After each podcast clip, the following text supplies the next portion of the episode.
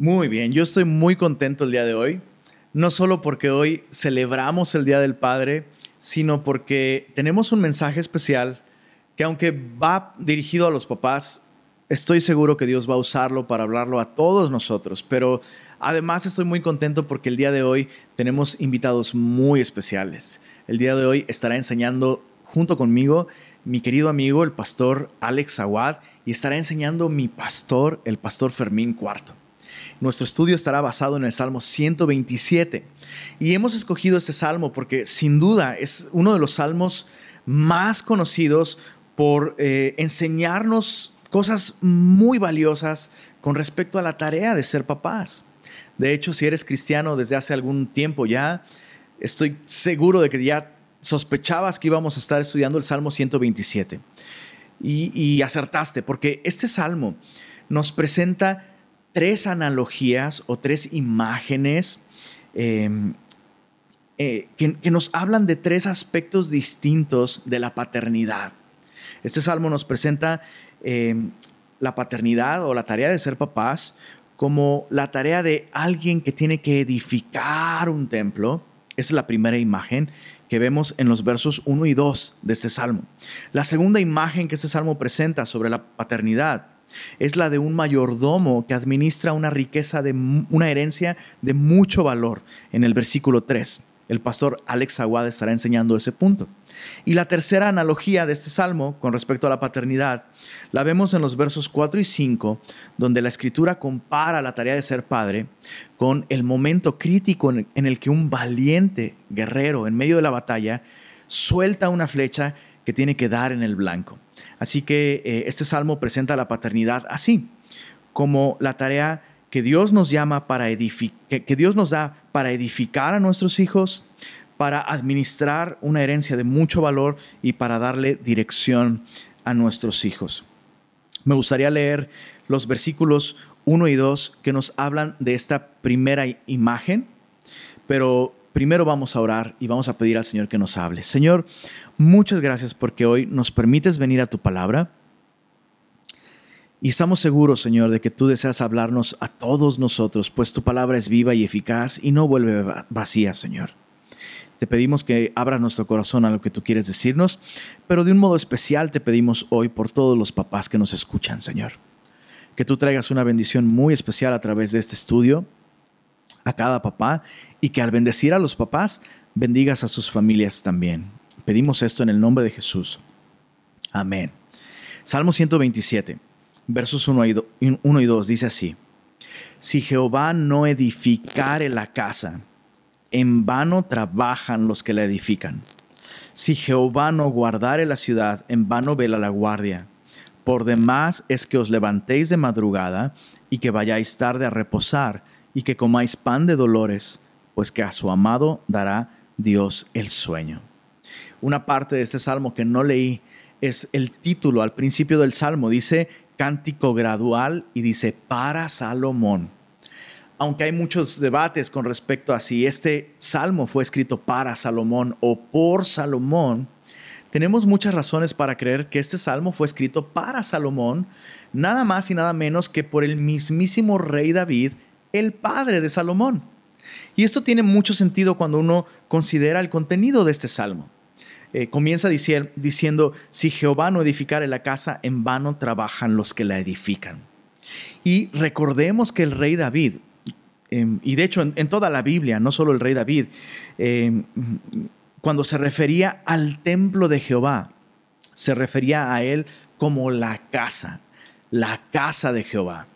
Y entonces cobra mucho sentido porque eh, el rey David, que eh, tú ya sabes, eh, es este hombre que trajo paz al, reino de Israel, que unió a toda la nación de Israel, este hombre conforme al corazón de Dios, cuando, cuando por fin hubo paz y prosperidad en la nación de Israel, un día David mirando desde su propia casa, el palacio, la casa real, vio hacia el lugar en donde estaba el, arca del pacto, que estaba en un tabernáculo. Y David sintió en su corazón este, este fuerte pesar. ¿Cómo puedo yo, siendo solamente un siervo, vivir en este palacio cuando el arca del pacto, que que ese lugar donde Dios manifiesta su presencia y su gloria está en una tienda de campaña, en un tabernáculo. Entonces el rey David dijo, no voy a dar eh, em, adormecimiento a mis párpados hasta que haya conseguido esto, un lugar digno para que Dios sea glorificado y exaltado, un, lugar que refleje la majestad y la gloria de Dios. Pues bien, Dios escuchó este deseo, Dios vio este anhelo en el corazón de, de, David y Dios manda al profeta Natán y Dios le dice esto, tú no me vas a edificar casa a mí, porque en todo este tiempo jamás le pedí al pueblo de Israel que me edificara una casa, pues yo no habito en casas hechas por manos humanas, pero yo te voy a edificar a ti una casa. Y bueno, el rey David eh, llora y agradece al Señor y, responde a Dios en adoración. Y ese es el momento en el que Dios hace este pacto hermoso con el rey David. Y este pacto de edificarle casa a David eh, es un pacto que habla de dos cosas. En primer lugar, nos habla de Salomón. Dios estaba prometiéndole a David que a través de Salomón Dios edificaría eh, este templo, donde él sería glorificado, donde Dios sería adorado. Pero en última instancia, este pacto estaba hablando del Señor Jesucristo. Dios le estaba prometiendo a David que a través de su descendencia Dios enviaría al Salvador del mundo, a través de, quien Dios rescataría a los hombres y los adoptaría como hijos suyos, edificando de esta manera una casa espiritual. Entonces, cobra sentido cuando uno lee este salmo, porque eh, David comienza hablando de edificar una casa y luego dice, he aquí herencia de Jehová son los hijos, ¿no? Y es como, ¿de qué estás hablando? Pues eh, está hablando de todo este contexto. David eh, entendió que Dios no le permitió edificar una casa, pero Dios le permitió edificar a su propio hijo, quien edificaría la casa para el Señor. Y la analogía para nosotros es esta, como papás. Así como el templo debía ser edificado como un lugar de adoración donde Dios recibiera gloria y honra, Dios desea usarnos a ti y a mí como papás para edificar a nuestros hijos, de modo que Dios habite en ellos y Dios sea glorificado en sus vidas. Pero escucha esto, la lección para nosotros es esta. Si Jehová no edificara la casa, en vano es todo lo que tú y yo hacemos como papás. Es muy importante comprender esto. Yo necesito del Señor primero para poder edificar a mis hijos en el Señor.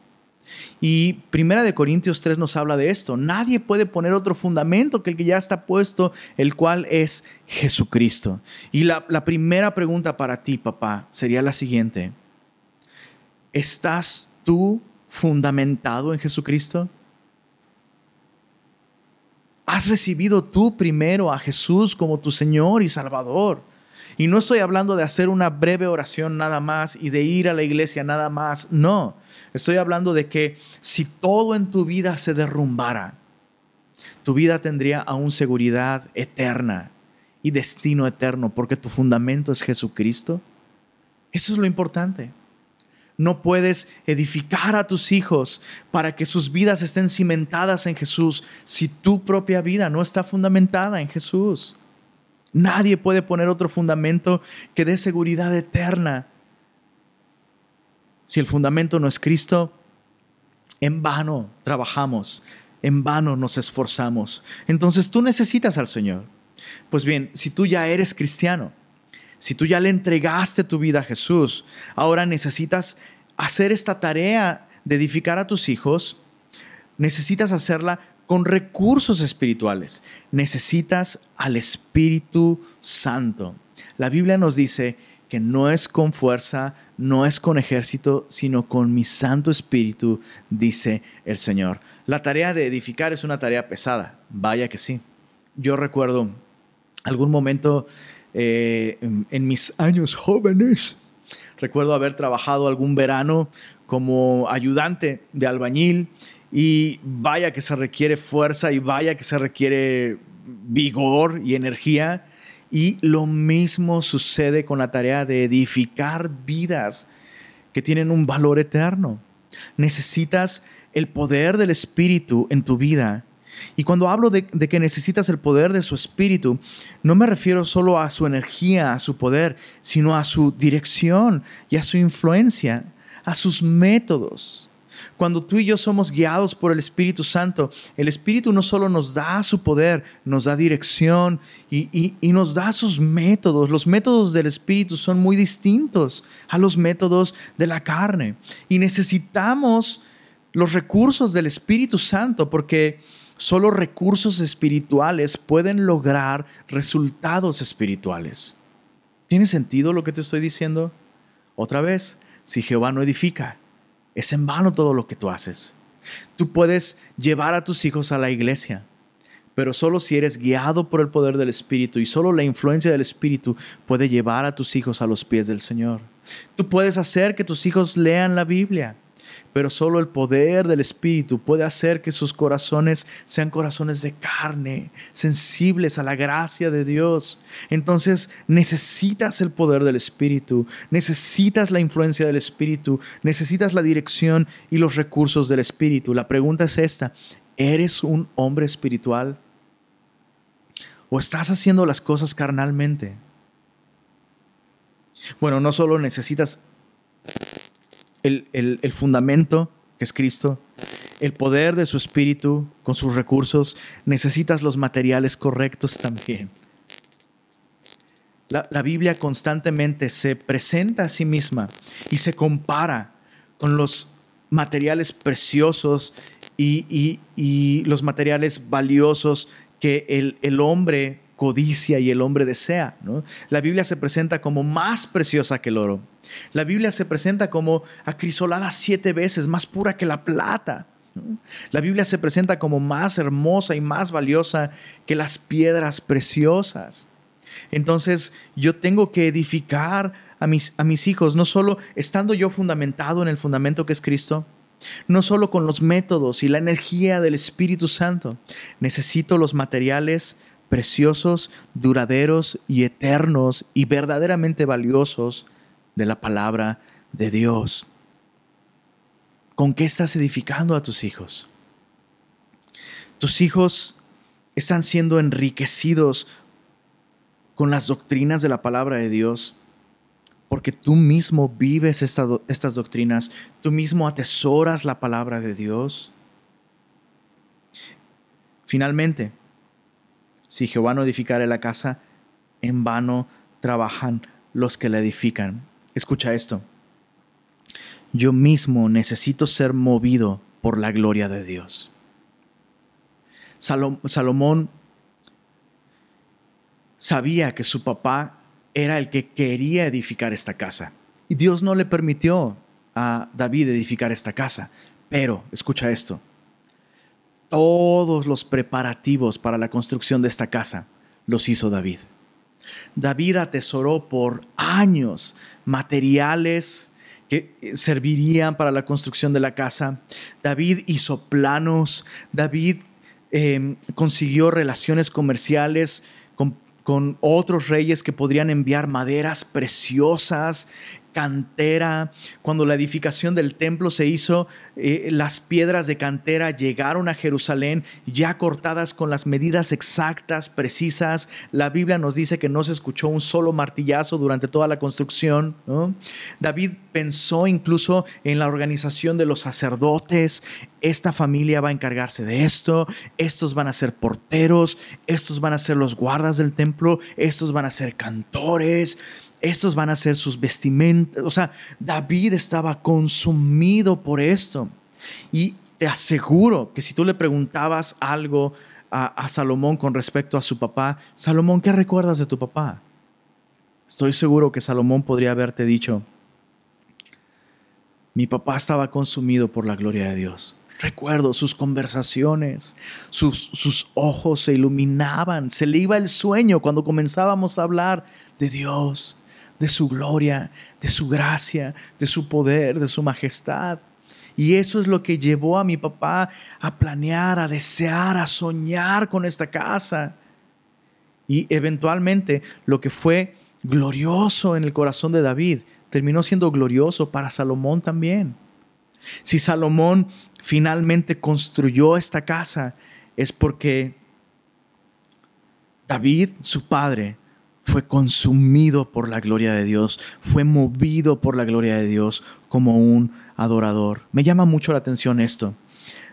De todas las cosas por las que David podría haber sido recordado, especialmente por su hijo, David fue recordado como un adorador. David no fue recordado como el mata gigantes. David, no fue recordado como este eh, gran rey que trajo prosperidad y paz a su pueblo, el estratega militar. No, David tampoco fue recordado, fíjate, por sus grandes fracasos. Este terrible episodio en su vida donde mostró lo peor de su corazón, adulterando con Betsabé matando a uno de sus hombres de confianza para quedarse con ella. Y Salomón, recordemos, era hijo precisamente de Betsabé. Pero de todas esas cosas por las que David podría haber sido recordado, Salomón y la nación de Israel y Dios mismo recuerdan a David como esto, como el dulce cantor de Israel. El, el, rey que fue consumido por la gloria de Dios. Entonces escucha esto aun si tú has fracasado terriblemente como papá, si tú permites que Dios sea lo más valioso en tu vida, que su gloria sea lo que motiva tu vida, lo que mueve tu corazón, lo que mueve tus días, si tu vida el día de hoy es orientada a darle gloria a Dios, a verdaderamente vivir para su gloria, eso es lo que va a, terminar de mover el corazón de tus hijos. Dios puede usar eso para que tus hijos quieran darle gloria a Dios. ¿Cómo te van a recordar tus hijos? ¿Qué es lo que define tu vida el día de hoy? ¿Qué es lo más glorioso para ti? Hola, ¿qué tal? Espero estés disfrutando este tiempo junto al Señor y su palabra y aprendiendo más del gran privilegio que tenemos de ser padres. A mí me tocó compartir sobre administrando una herencia de gran valor. Según una revista de finanzas, el 70% de las personas que reciben una herencia la pierden al cabo de un par de años. Y la razón, según esta revista, es que les da esta falsa seguridad o falsa sensación de que nunca más tendrán que preocuparse por dinero. Así que esta herencia, este regalo de gran valor que reciben, pues lo desperdician porque se olvidan de que la recibieron como un regalo y que deben administrarla bien. El Salmo 127, verso 3, dice que los hijos son una herencia de gran valor. Dice el, el verso número 3. He aquí herencia de Jehová son los hijos, cosa de estima el fruto del vientre. Los hijos son la herencia más valiosa que una persona puede recibir y son una herencia que recibimos directamente de Dios. Son su regalo, son su herencia para nosotros. Ahora es muy interesante que este salmo comienza el verso 3 con esta frase, he aquí. En el hebreo, esta frase implica lo siguiente. Considera este punto. Piensa en lo que estoy a punto de decir. Pon atención. Esto es muy importante. Pon atención. He aquí. ¿Qué es esto que el salmista quiere llamar nuestra atención? Que es muy importante, que es de vital importancia que, que lo entendamos. Pues que los hijos son una herencia de Jehová y que el fruto del vientre es algo de gran estima para Dios. Los hijos son una herencia. Ahora, ¿qué relación tiene esto con los versos anteriores? Pues que así como en vano se edifica una casa o una ciudad o, se vigila una casa o una ciudad, si el Señor no está involucrado, nos agotamos eh, eh, haciendo estas cosas, pero simplemente es, un desperdicio de energía si no está el Señor involucrado. Así los niños son una forma de edificación de un hogar y también son una herencia y solo puede ser edificada si el Señor está involucrado. Son una herencia, son una recompensa son la bendición, son del Señor. Así que una implicación de esto es que no son nuestra posesión, son algo que recibimos del Señor. No son el resultado del esfuerzo humano, no son simplemente la decisión de, un matrimonio, no simplemente es el, el deseo de un matrimonio, sino que son un regalo que viene directamente de Dios. Y por lo tanto, le pertenecen a Él, son suyos, son su bendición sobre nosotros. Esa es la implicación directa de que los hijos son una herencia del Señor. No son nuestros, son suyos. Ahora esto es muy interesante, porque en el contexto cultural de la nación de Israel, una herencia era algo de mucho valor. Quizás recuerdes el libro de Josué, cuando entran a la tierra prometida y una vez que la conquistan, se reparten las, heredades, se reparten la tierra conforme a cada tribu, y ese es el regalo del Señor para, para cada tribu. Y algo que el Señor les hizo ver constantemente es que en realidad la tierra era suya, la tierra es del Señor, era su posesión, pero Él se las estaba dando como un, préstamo, como un, como un regalo, como una herencia para que la administraran bien. Pero la tierra es del Señor.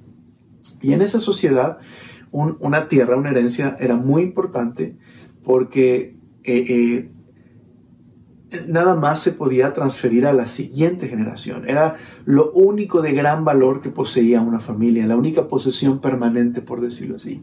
De hecho, si, si la tenían que vender por necesidad, siempre había la opción de recuperarla y había una época en la que todas las heredades tenían que regresar a sus dueños originales. Y la razón es que era un regalo del Señor, era algo que Dios les había dado y era para sus descendientes.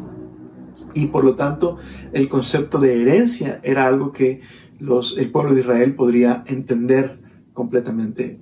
Esta idea de algo que se recibe como un regalo y que se tiene que administrar porque no es suyo sino del Señor. Ahora, la gran herencia, dice este salmo, son los hijos. Son una gran herencia. Y por lo tanto, necesitamos administrar bien esta gran herencia de gran valor que hemos recibido. Eh, Carlos Spurgeon en la tesorería de David dice sobre esto, sobre Dios y los hijos. Dios da a los niños no como una pena, ni como una carga.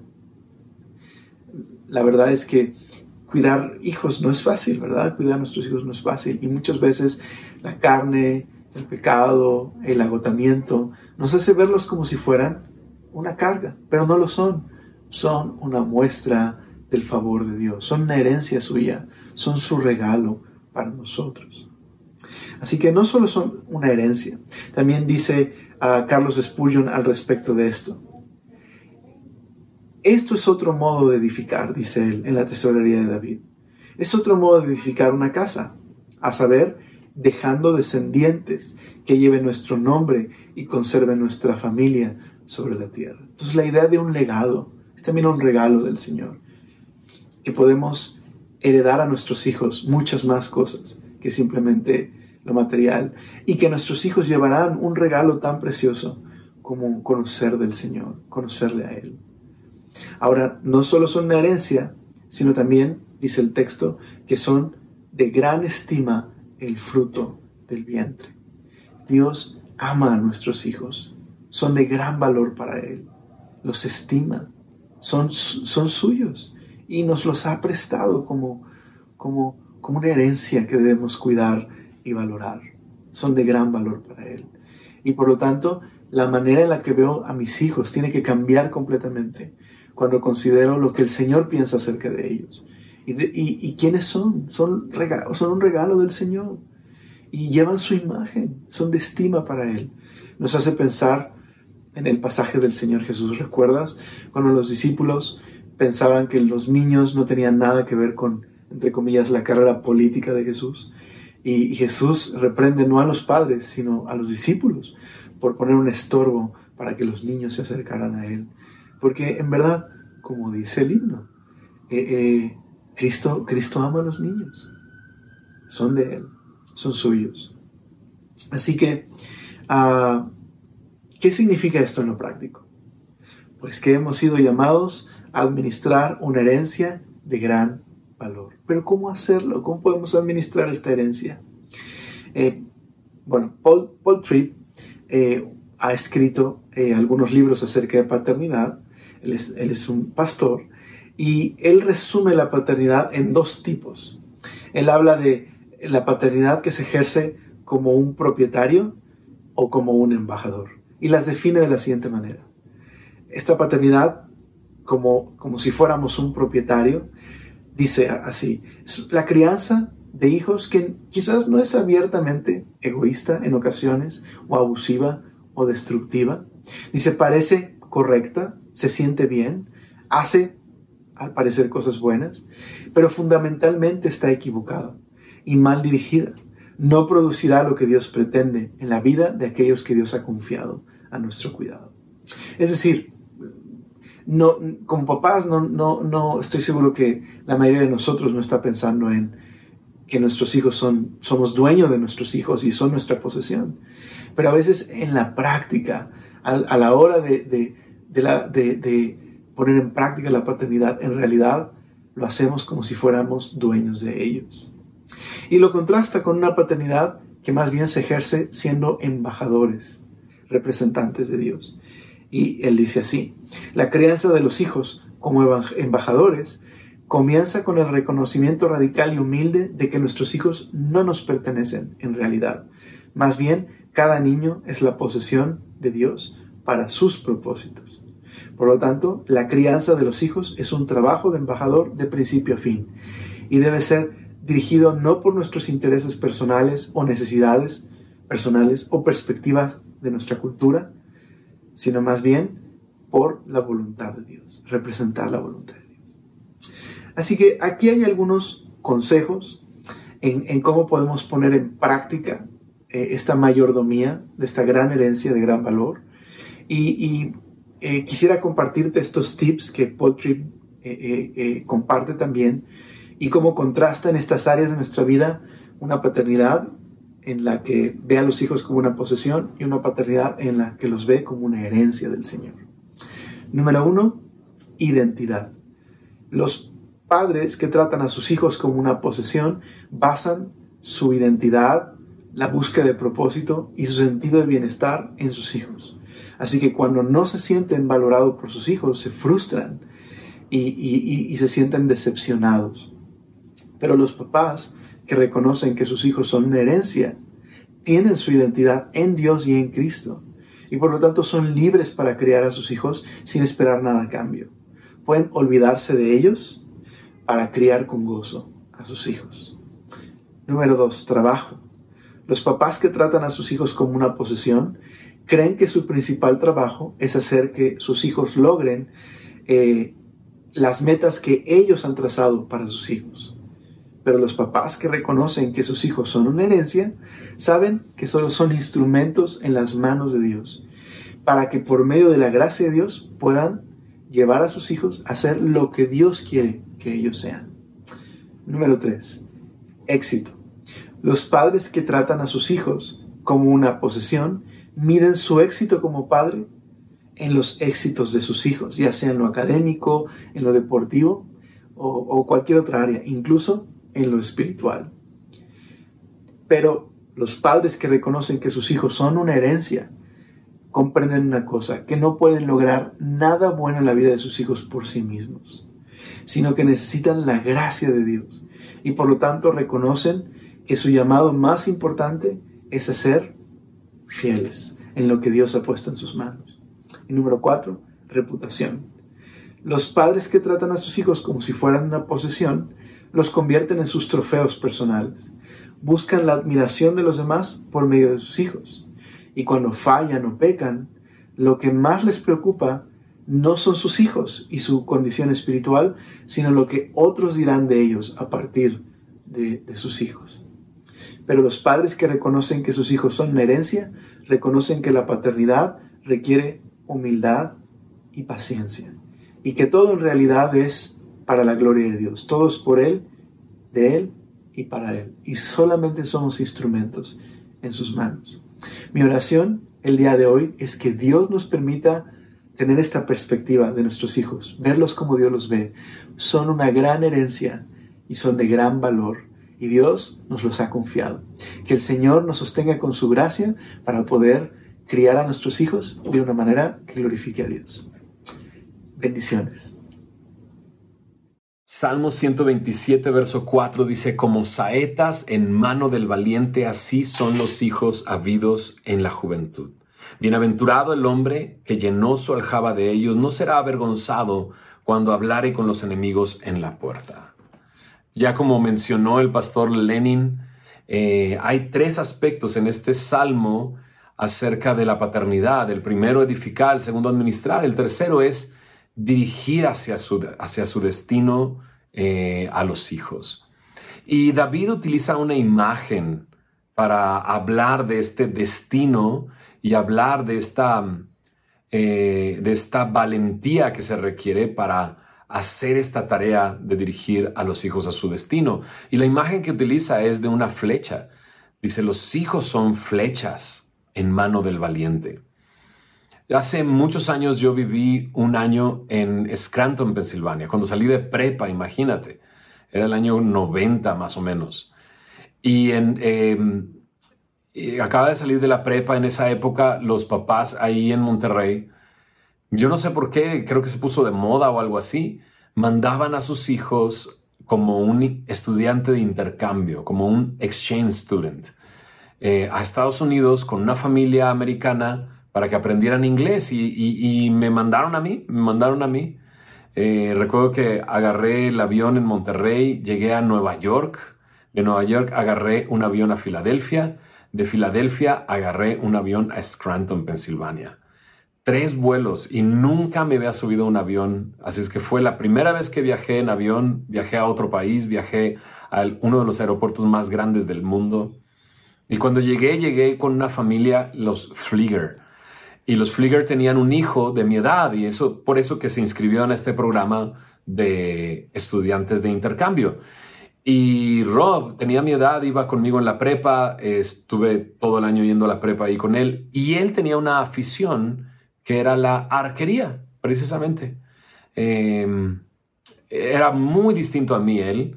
Para empezar, era güero, güero, güero, piel blanca, blanca, con ojos verdes, su pelo blanco, bueno, güero. y, era un chico que hacía mucho ejercicio, levantaba pesas, estaba en el equipo de, de lucha eh, grecorromana en su, en su preparatoria. Entonces era completamente distinto a mí. Yo era un, yo era un vago músico, me encantaba la música y eso es lo que quería dedicar mi vida. Pero él era muy eh, entrenado, es, eh, enfocado en todo esto y la arquería era una de sus pasiones. Entonces tenía un arco deportivo hermoso, impresionante. En esa época, pues de lo mejor que había en ese momento sus flechas y, tenía esta pasión de la arquería, ¿no? Entonces, él eh, en su momento quiso compartirme esa pasión y, me llevó a un campo de tiro, me dijo, vas a, vas a tirar, te voy a enseñar a tirar y demás. La idea de él en, esa región, en, ese lugar de Pensilvania, era cazar venados con, con, este, con esto o, algo deportivo, nada más. Entonces, em, me enseñó todo. Llegamos al campo de tiro, eh, me enseñó cómo era el arco, las partes del arco, las flechas, cómo agarrar la flecha. Me puse un guante que solamente tenía eh, estos dos dedos y una muñequera para poder jalarla, para ponerlo en la cuerda y jalar. Me enseñó cómo, a qué altura tener eh, el brazo y el codo y, y me enseñó cómo setear la flecha en el reposa flechas y, y todo. Y, recuerdo que después de toda una explicación y después de hacerlo todo, decirme, enseñarme cómo, ya me puse el arco en mis, en mis manos, ¿no? Eh, puse, estiré el brazo, puse la flecha, todo. Y entonces él me decía, vas.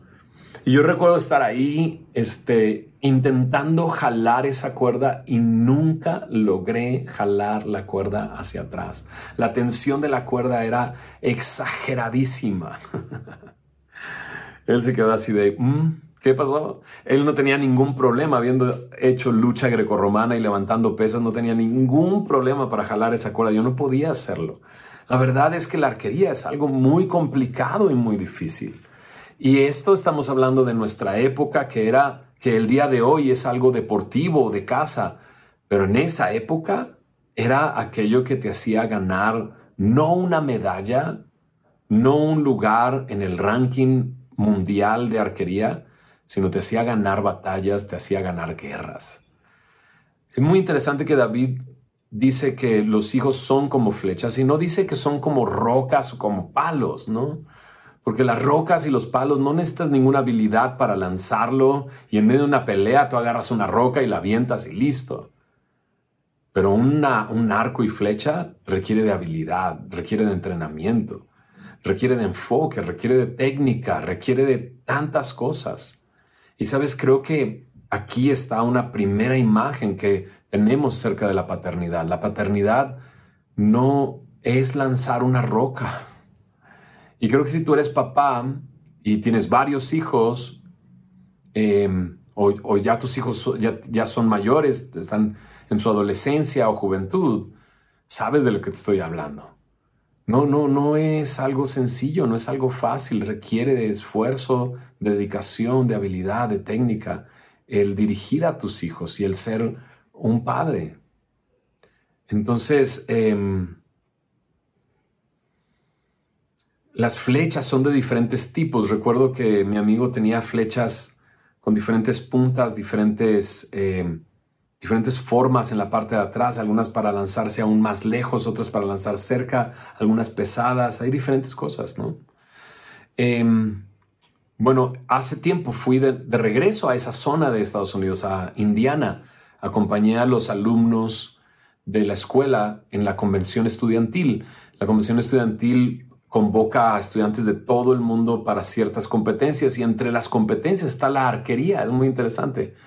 Y cuando llegas, te dan instrucciones de todo, son miles de estudiantes en realidad, eh, los que compiten, cientos de, estudiantes los que compiten y te sientan en un auditorio enorme y te empiezan a dar instrucciones y de repente una de las instrucciones que llaman la atención es aquellos que están inscritos a arquería necesitan ir al lobby de tal edificio a entregar su equipo, va a mantenerse en resguardo bajo llave. ¿Por qué? Porque en realidad aun cuando sea un deporte olímpico, el día de hoy tú puedes matar a alguien con un arco y una flecha. Entonces, la paternidad no es un juego. Y si quieres verlo como un juego, lo que está en juego es la eternidad de tus hijos. Por lo tanto, es una batalla que requiere habilidad y práctica, que requiere valentía. Es una batalla. Charles Spurgeon dice acerca de esto, dice, Bien hace David en llamar a los hijos flechas. Si son bien criados los hijos, dispararán a los enemigos de sus padres. Si son mal criados, dispararán a sus padres. Y es que la crianza es muy importante y sobre todo esto, dirigir a su destino. Cada flecha es distinta, cada hijo es distinto, requiere ciertas habilidades distintas algunos, algunos de los hijos son más, eh, requieren más atención, otros no requieren tanta atención, algunos requieren apoyo en ciertas áreas, otros no. Algunos necesitas eh, ayudar a sus debilidades, otros no tienen esas mismas debilidades y demás. Eh, la paternidad es así. Y hay que dirigirlos. Ahora, un par de cosas. Así son los hijos habidos en la juventud. Bienaventurado el hombre que llenó su aljaba de ellos. La aljaba se llenaba dependiendo del tamaño de la aljaba. Y creo que en la paternidad es lo mismo. Nuestros padres eh, crecieron en una generación donde sus papás tenían ocho hijos, ¿no? Y este, nueve hijos, diez hijos. Los de mi generación teníamos tres hermanos. El día de hoy pareciera que son dos hijos los que tiene la mayoría de las familias. Y de repente decimos, pero ¿por qué no? Algunos dicen, bueno, hay una historia que dice que una persona llegó y vio a, ocho hijos que tenía una, una, una familia y voltea a ver al padre y dice, uy, estos te están empobreciendo. Y él dijo, no, el Señor dice que no me empobrecen, sino que me enriquecen. La java se llena de acuerdo a como Dios quiere llenarla. Eh, termino con esto. El Salmo 78 creo que me da el destino.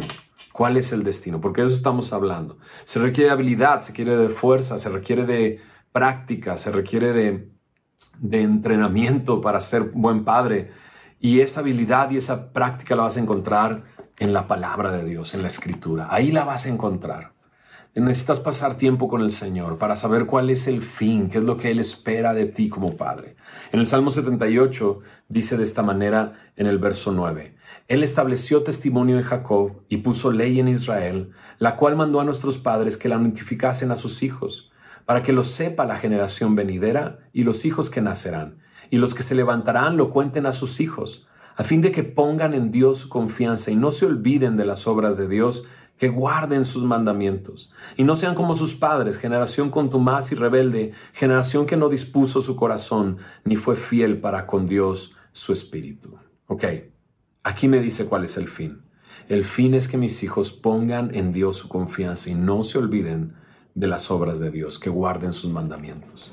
Mi paternidad está diseñada para eso. Tu paternidad está diseñada para eso para que a través de la palabra y la transmisión de la palabra a tus hijos, ellos pongan su confianza en Dios y no sean como nosotros, generación contumaz y rebelde.